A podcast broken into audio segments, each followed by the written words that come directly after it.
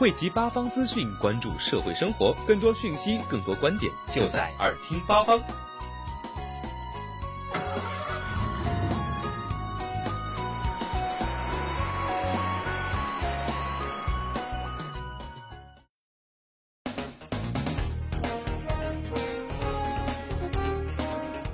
汇集八方资讯，关注社会生活。各位好，这里是每周一正午准时与你相约的耳听八方，我是金珊珊。节目开头，首先来关注一下今明两天的天气情况。今天南京多云转晴，最低温度九度，最高温度十五度，西北风三到四级。明天南京多云，最低温度十度，最高温度十六度，东风三到四级。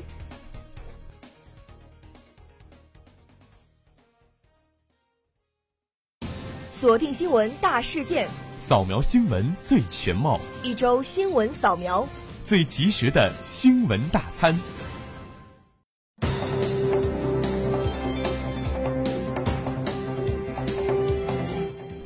共中央总书记、国家主席习近平于十一月七号下午同台湾方面领导人马英九在新加坡会面，就进一步推进两岸关系和平发展交换意见。当地时间下午三时，习近平、马英九同时步入会见大厅，在数百名中外媒体记者的瞩目下，在响成一片的快门声中，两岸领导人的手紧紧握在一起，共同翻开两岸关系历史性的一页。这一刻将载入两岸关系史册。两位领导人给足了媒体拍摄的时间，各个角度握手时间大约一分零十秒。握手之后，双方向在场媒体记者等人挥手致意约三十秒。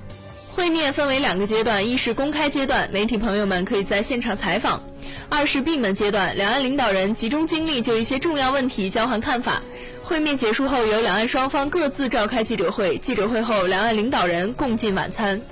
闭门会谈涉及了不同的发展道路和制度、两岸热线、两岸商贸合作等七方面的具体问题。关于“九二共识”，习近平表示，七年来两岸关系能够实现和平发展，关键在于双方确立了坚持“九二共识”、反对台独的共同政治基础。马英九也告诉习近平，希望巩固“九二共识”，维持台湾和平现状。关于经贸合作和亚投行，马英九表示，向习近平特别强调，希望能够加入区域经济整合，不应该有先后问题。对此，习近平响应，欢迎台湾同胞积极加入“一带一路”建设，欢迎台湾以适当方式加入亚投行。习马会开辟了两岸良性互动的新空间，不仅有助于提振台湾经济、增进两岸的民心交流，也有助于两岸关系进一步向命运共同体演变。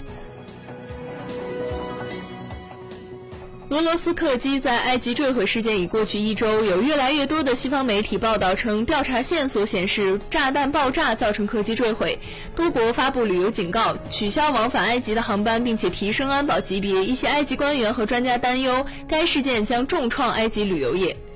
法新社六号援引一名不愿意透露姓名的调查人员的消息说，根据对客机两个黑匣子的分析，对坠毁现场的查看以及调查人员的经验，人们强烈偏向于认为恐怖袭击导致俄客机坠毁。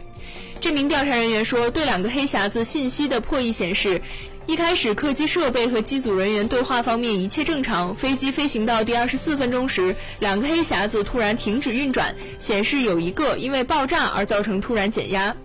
不可能是因为技术故障或者火灾而造成爆炸，因为如果遇到这两个情况，两个黑匣子会记录一些东西，飞行员也会有所察觉。据美国全国广播公司六号报道，美国官员称，情报部门拦截到极端组织伊斯兰国在叙利亚拉卡地区的头目与埃及西奈半岛相关人士的对话，内容涉及该组织自夸并且庆祝击落一架俄罗斯客机。针对有关说法，俄罗斯总统新闻秘书佩斯科夫表示，这只是假设之一，目前调查正在进行，俄方不会武断地排除任何一种可能。信息安全机构对北京、上海、广州三地的机场、火车站、旅游景点和商业中心等六万多个 WiFi 信号的调查显示，有百分之八点五的 WiFi 信号为钓鱼 WiFi，可能存在修改并植入恶意软件、盗取账号密码等风险。调查组采用了专业设备，在测试场景中停住或流动进行测试。测试结果显示，在所有的 WiFi 信号中有百分之三十四为第三方公司业务，百分之二十三为店铺自建热点，百分之九为公共设备，百分之八点五为钓鱼 WiFi，百分之七点五为家庭热点，百分之四为临时热点。其中被判定为不安全的 WiFi 信号，百分之九十三存在着获取用户信息和设备信息的情况，百分之八十七存在广告欺诈和产生流量费用，百分之四十六能以钓鱼方式盗取账号密码，百分之五会修改并植入恶意软件。调查提醒，移动设备用户在选择连接陌生 WiFi 信号时应当谨慎。长期打开 WiFi 功能可能会产生自动被连入风险热点的危险，很容易造成 APP 信息或设备信息的泄露。杭州市人大常委会近日表决通过《杭州市文明行为促进条例》，其中规定，机动车经过人行横道时礼让行人，违者将受到处罚；拒不履行处罚决定的，将被记录个人信用信息。据悉，杭州市文明行为促进条例已通过杭州市人大常委会的表决，接下来将报批浙江省人大，通过之后将实行。交通出行方面规定，驾驶时不得以手持方式使用电话；经过人行横道时应该礼让行人，不能向车外抛洒物品，不能在城市公共交通内饮食；驾驶非机动车时不得违规载人载物。杭州市文明行为促进条例规定，这些文明或不文明的行为，以往很多都是出于道德层面。但是经过这次杭州市人大常委会表决通过，应该说有了法律效力。如果有这些不文明的行为出现，将会受到处罚，由相关行政执法部门或者公安机关实施。拒不履行的，除了按照相关规定处理之外，处罚决定还将作为个人信用信息来予以记录。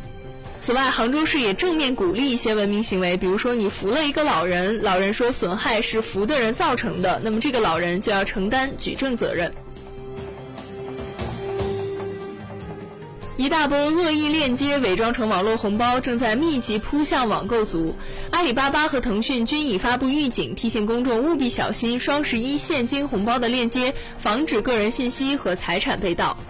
这几天，一个名为“双十一现金红包”的恶意链接强袭微信朋友圈，不少网友中招。这个红包对支付宝 APP 一系列标识图案进行全面的复制，打开之后和支付宝的服务页面一模一样，但是需要在朋友圈转发。据了解，这种红包一旦点击，轻则被引导下载某个 APP，重则泄露个人信息和朋友交易信息，甚至第三方支付工具和银行卡都会被洗劫。阿里巴巴已经发表官方声明，除了自有官方平台以及手机客户端之外，不会通过任何第三方渠道来推送红包。腾讯客服也表示，点开链接之后，有要求先关注并分享给朋友的红包涉嫌诱导分享和欺诈。火车票、手机号码实名制之后，从十一月一号起全面实行的快递实名制已经实施了整整一周，但是实名制引发的各类矛盾却愈演愈烈，快递实名制遭遇落地难。全国目前有一百多万的快递从业者，这个行业的职业流动性比较大。之前个别快递员将客户的个人信息出售。据我国主流快递企业设立的快递失信管理平台统计，今年六月九号正式上线至今，这一平台已经录入有偷窃行为和买卖客户信息行为的快递员近一万名。收货人最担心个人信息被泄露，对方的身份、品德和职业道德都没有办法得到保证。如何保证快递员遵守信息保密的规定，是快递实名制的难题之一。多家媒体日前纷纷进行体验，分别以梅长苏、咸蛋超人等名字寄送快递，快递件均在未进行实名登记的情况下便成功寄出。不少快递员表示，即便客户乐意配合，识别身份证的真伪也是一个难题。快递员也呼吁，希望国家有关部门给一些设备和系统的支持，让他们去验证信息时由手工输入验证变成技术验证。马上就要到双十一的网购高潮，到时候快递的业务量大增，恐怕实名制会遭遇更多的困难。国家邮政局智库专家邵仲林说：“网上购物有银行转账的，有常用支付宝转账的。那些金融实名制在我国实行已有多年，他们也可以作为辅助手段，间接解决快递实名制的问题。”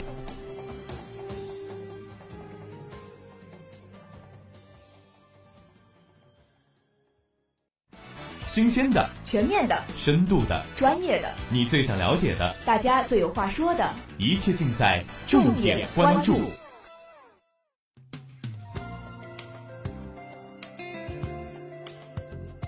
本期的重点关注，让我们首先来说一说市长溺亡的事件。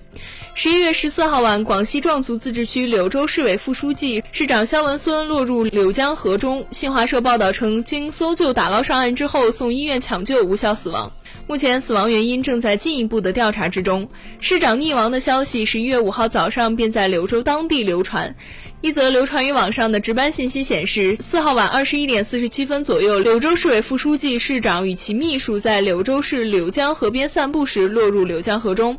这则值班信息中还附有柳江市委办十一月五号凌晨二时十五分的报告。报告称，肖文孙同志经医院抢救后无效身亡，死亡原因是淹溺。调查善后处理工作正在进行之中。作为柳州市的一市之长，以这样离奇的方式结束生命，当地官场的震动可想而知。公众呢也希望能够得到更多、更准确的信息。更何况秘书和他一起落水，但是如今秘书仍然是生死不明。事发地点有半人高的栏杆，肖文孙散步意外落水的可能性不会很大，这难免让人产生丰富的联想。更加遗憾的是，当地官方所能提供、所能证实的信息也是十分有限的。对于这件事情的回应，难免让人联想起不久前发生在澳门的一桩官员自杀事件。十月三十号下午三点，澳门海关关长赖敏华在一个公厕内被发现死亡。当晚，澳门行政长官崔世安在政府总部临时召开记者会，宣布赖敏华没有牵涉任何的廉政公署的调查个案。保安局长介绍法医检验之后的初步结果，排除是他杀。由此，公众关注的敏感点和主要疑点都在第一时间得到了官方的回应。事实上，肖文孙到底是落入还是跳入柳江河，是散步失足还是翻过栏杆？其坊间传闻的正在接受调查是否空穴来风？这些敏感问题，官方第一时间核实发布并不难。然而，由于官方惜字如金，反而使得社会上的各种猜想天马行空。肖文孙之死不会因为死者为大而将所有的疑点打消。官方在已有确凿的事实和进展上第一时间向社会发布，不仅不会有损公信，反而能够减少舆论猜想，这也是对死者、对社会负责任的应有的态度。柳州市长溺亡，所有的人都不清楚到底发生了什么，但是几乎所有的人都号称心里很清楚，这不正常。对于公众来说，需要多一些耐心，多一些等待；对政府部门来说，则需要多借鉴优秀的经验，多一些对公众知情权的敬畏。毕竟，无论是回应过晚还是回应过少，都容易让流言甚嚣尘上。本期的重点关注，我们要来关注到的第二个话题是关于建设双一流大学的问题。国务院五号正式印发《统筹推进世界一流大学和一流学科建设总体方案》。方案提出，坚持以一流为目标、以学科为基础、以绩效为标杆、以改革为动力的基本原则，加快建成一批世界一流大学和一流学科。到本世纪中叶，一流大学和一流学科的数量和实力进入世界前列，基本建成高等教育强国。谈及我国的高等教育，人们自然会想到著名的钱学森之问，那就是为什么我们的学校总是培养不出杰出的人才？至今，这个问号已经打了整整十年。建设大学和学科双一流，能够终结钱老的疑问吗？那显然，双一流建设的总体方案是着眼于教育的重要性以及国内高校的教育现状提出的宏大目标，是在这些年来实施“二幺幺”工程和“九八五”工程的基础之上，对教育改革发展做出的重要部署。中国靠什么推进双一流建设，实现双一流的目标呢？方案围绕这一点提出了不少的措施，但是在我看来，重点就是如何培养人才和发挥人才的作用，吸引人才、留住人才、用好人才。建设双一流，一是要深化高校教育体制改革，深化高校体制改革，深化高校体制改革，实质上就是发挥制度机制的作用，更好的吸引人才、留住人才、服务人才。世界一流大学和一流学科具体表现在是否拥有与世界一流水平比肩的科研队伍和师资力量，这就要加快高校去行政化改革，提高现代大学的治理水平，形成良好的人才机制保障和服务体系。那么第二呢，就是要加大科研投入，激励专业人才潜心研究，有所建树。在这方面啊，既不能大水灌溉搞平均主义，也不能集万千宠爱于一身，浪费学术经费。尤其要加强流程监督，遏制科研腐败。在过去啊，读研经费的播出和使用出现过这样那样的问题，原因就在于科研资金、课题经费的分配机制存在着弊端。那今后应该围绕科研项目、专业研究进行科学的安排，提高科研投入的效率。方案也提出要通过相关专项资金来进行引导和支持。还有就是要遵循人才培养和学术研究的规律，始终以人才为中心，提高研究人员的积极性，培养好后备人才。高校工作的重心，一是搞好学术研究，二是培养好人才。就此呢，方案提出要实现人才强校战略，要聚集世界优秀的人才，放眼国外。但凡是世界一流名校，均在这些方面有所建树。倘若一所高校能够聚集世界优秀的人才，而对他善待，何愁不能跻身于世界一流之列呢？相反，如果说一所高校缺乏与国际学术界的对话和交流的能力，那自封世界一流也不会有人相信。目前，中国一流的大学和世界公认的一流大学相比，还有不小的差距。表面上来看，这是因为国内大学的学术成果没有人家多，学术论文的引用率没有人家高。更深层次的原因在于高等教育运行机制的不合理，科研机制创新不足，优秀人才的积极性得不到更好的发挥。因此，在建设双一流的进程当中，更需要国内的高校沉得住气、静得下心，打好学术研究的制度基础，为科研人员创造良好的学术研究的氛围。总之，建设双一流，我们缺的不是钱，而是人以及人才的培养。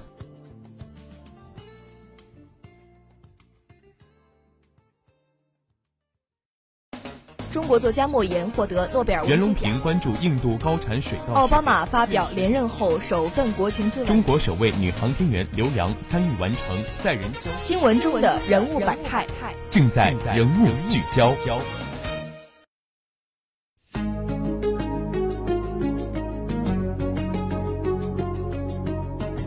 本期的人物聚焦，让我们一起来说一说李云迪。这一期呢，我们也是邀请到了我们的编辑陈飞天来和我们聊一聊这个话题。大家好，我是陈飞天。嗯，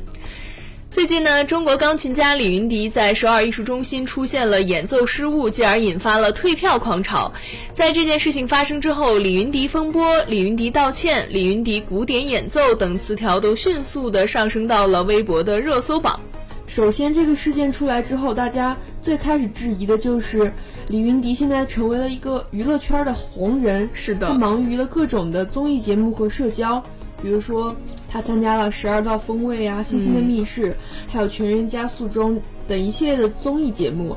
大家都说他把这些宝贵的练琴时间花在了娱乐上面，还哪有时间练琴呢？都说李云迪已经成为了一个综艺达人，对。那在二零零零年，李云迪成为了第一位获得肖邦国际钢琴比赛的中国人。肖邦第一协奏曲正是他的成名曲目之一。但是比起古典钢琴音乐家的身份，让大家更熟悉的都是他在娱乐圈的一些曝光度，比如说炒作啊、卖腐啊、参加真人秀。他在微博上也充斥着和很多娱乐明星的互动与自拍。那他虽然是肖邦大赛的评委，但是在大赛的第一天便请假赶回，要作为十二名伴郎之一参加黄晓明的婚礼，这也是成为了公众现在无法原谅他的理由。虽然有人批评他，可是也有一些支持他的声音，比如说有人说他的弹错和忘谱不算演出事故，呃，因为很多大师在弹奏的时候都会出问题，有小小的失误是正常的。但是让我们来看看李云迪的失误是否真的是一个偶然现象呢？其实答案明显是否定的。这一次呢，也并不是李云迪第一次失误了。在一一年的时候，和广州交响乐团演奏贝多芬的 C 大调第一钢琴协奏曲，曾经试图临时换曲目，但是没有成功。弹奏一开始呢，就出现了失误，后面接连是漏音、误音，节拍也很乱。一三年在工体弹奏《野蜂飞舞》的时候，同样是漏掉了大量的音符，乐曲的强弱快慢掌握无一合格，让人感觉是缺乏练习，一顿乱弹。乐迷也指责他在演出上是小失误不断，乐曲的完成呢是十分的潦草，毫无表现力，只能依赖于录音棚，根本无法承受现场演出的考验。我们都知道呀，有一句话叫做“一天不练琴自己知道，两天不练琴呢邻居知道，三天不练琴全世界都知道了。”这句话呢，可能正好形容他现在的状态。他演出出问题之后呢，大家就纷纷用他来和郎朗做比较。嗯，虽然说都是钢琴演奏的天才，但是盘点李云迪，他每年的巡演的数量最多只有七十多场，而郎朗每年则有百场以上的演出数量。那更让人失望的是，他对演出的失误是毫不在意。他本人呢，在演出结束之后，在微博上展示了他万圣节的照片。官方微博对失误的解释是：舟车劳顿，一个职业的钢琴家明显需要有与其身份相匹配的职业表现，舟车劳顿不能成为他失误的理由。许多音乐家因为无法调整好状态而取消了演出，这也是对观众负责，对自己负责。事到如今，所有的解释都是苍白无力的。正因为他疏于练琴，琴技下降，才导致多次演出都成为了车祸现场。李云迪曾向记者表示，这件事是子虚乌有，不需要回应，而且是被人陷害的。但是李云迪之后，他本人的微博是发出了这样的内容，他说：“非常抱歉，在前天首尔音乐会上出现失误，在此向乐迷朋友道歉，非常感谢乐团和指挥的包容和支持。”作为一个钢琴家，我深知无论任何理由都必须在舞台上交出一百分的表现，任何解释都是苍白的。谢谢大家的指教。这两个相互矛盾的回应可以说是非常让人困惑的。你一方面呢说子虚乌有，但是却承认出现了失误；你又说是被人陷害的，但是呢他也向乐迷朋友们道歉。所以大家真的不知道该相信谁，不知道该相信他哪一句话了。所以我觉得，就是李云迪他是否马失前蹄这件事情是可以值得商榷的。但是失误确实发生了，他却有一种推脱责任的一种嫌疑。我觉得这种琴技的进步可以靠刻苦解决，但是自身素质的缺失却并不是那么容易找回来的。我们抛开自身素质的问题不谈，单看这一次的失误，如果我们换一个角度来看，如果这次失误的人不是李云迪，古典音乐的话题很难会这么火。对，像珊珊说的一样，如果不是有李云迪这样一位非常杰出的弹奏家的话，古典音乐可能不会那么快的进入中国人的视野，也不会有这么广泛的群众基础，而且古典音乐的话题也很难会这么火。而且我们也可以看得到一些，比如说节目比赛里啊，或者是明星的演唱会，他们有时候也会出现一些失误，比如说破音呀、跑调之类的事情，可是却没有受到那么大的关注和指责。大家可能觉得。古典音乐是一种非常高雅的，或者是更阳春白雪的一种，嗯，非常我们难以碰触到的东西，所以出错，大家可能会就是责的声音比较强烈。但是古典音乐其实本来就是一种生活的实用品，像我们看的电影呀，还有广告呀，还有一些搞笑的视频，其实，嗯，无处不在，所以我们没有必要其实把它单拎出来来讲。对，嗯，除此之外呢，其实。呃，还有人一直在说李云迪现在已经是一个娱乐圈中的人了。在我们这个时代啊，出名了，代言银行、代言名牌手表等大牌的商业产品，开办音乐教育机构，事业渠道多种多样，职业身份也丰富多彩。我觉得这都是很正常的一件事情。对，还有一个方面就是大家可能会把李云迪和一些历史上的钢琴大家来做比较。嗯。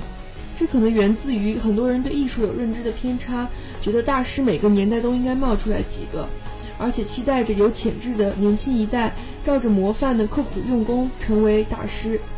但真相却不是这样的。文化艺术蓬勃发展时期，会猛然冒出一堆大师，群星璀璨，传奇艺术家那么多，经典那么多。然而，大多时候都只是有一些比较优秀的人士演绎表演，重复延伸，踩着前人大师的肩膀再前进一点，丰富一点。古典音乐虽然专业，虽然高大上，但过去的时代艺术形式有限，隔着岁月时空，也很容易被后人塑造经典。所以，对于我们来说，也不必期待郎朗和李云迪能够成为历史上的那种大师。当然了，如果能够成为大师，自然是最好的；成不了呢，我觉得也没有什么。就像文学史上的曹雪芹，几百年可能才出现一个，是因缘际会和个人天才叠加综合而成的。这个事情发生之后呢，就有一大批的媒体跑去采访李云迪的老师呀、朋友呀，采访古典音乐的专业人士，用各种的技术手段呢来分析。证明他业精于勤，荒于嬉。李云迪之后也在自己的微博公开道歉，但是吧，我们可以看到之前任何大明星出现负面新闻的时候，他们的道歉套路哪一个不是这样的呢？如果说顺着他的微博往前翻，综艺节目《全员加速》中介绍他是气质高雅、风度翩翩的优质偶像。李云迪转发说，玩游戏和弹琴其实也有共同之处，就是一定要专注。他除了弹钢琴得了大奖，他还是一个外貌不错的优质偶像，也会专注的玩游戏。但是现实当中就有这样的一批人，他们看待人生路线特别的刻板，认为你拿了肖邦奖，你就应该闭门勤奋的练习，不要辜负自己的天赋，然后继续在古典钢琴上勇攀高峰。但如果说拿奖的这个人想要过的不是这种人生，又有何不可呢？一流青年钢琴家是他奋斗得来的光环和身份，他如何运用，当然是遵从自己的喜好和渴望。他完全可以道歉之后多花一点时间练琴，堵上大家批评的嘴，但同时也可以继续在娱乐圈玩得风生水起。他也可以不断的转移到娱乐圈，直到放弃钢琴。毕竟呢，他也不过三十多岁，心态也还年轻着。